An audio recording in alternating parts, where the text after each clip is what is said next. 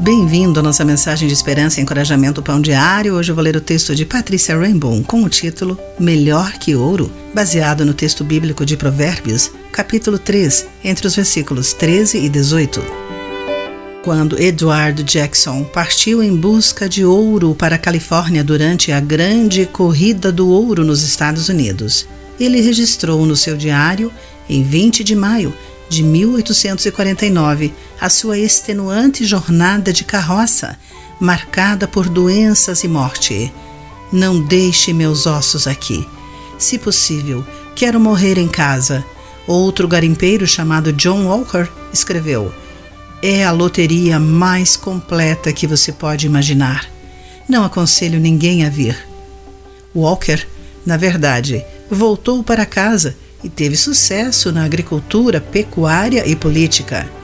Quando um parente seu levou suas cartas amareladas para um programa de TV, elas foram avaliadas em milhares de dólares.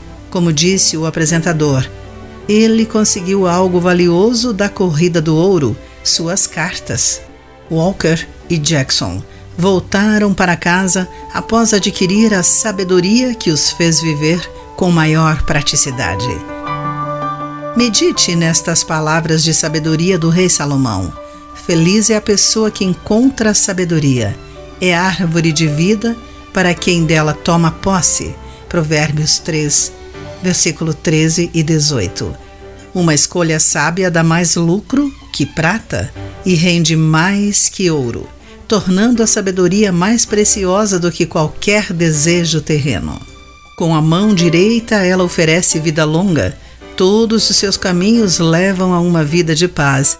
Nosso desafio, portanto, é nos apegarmos à sabedoria, não aos desejos esplêndidos. Esse caminho Deus abençoará.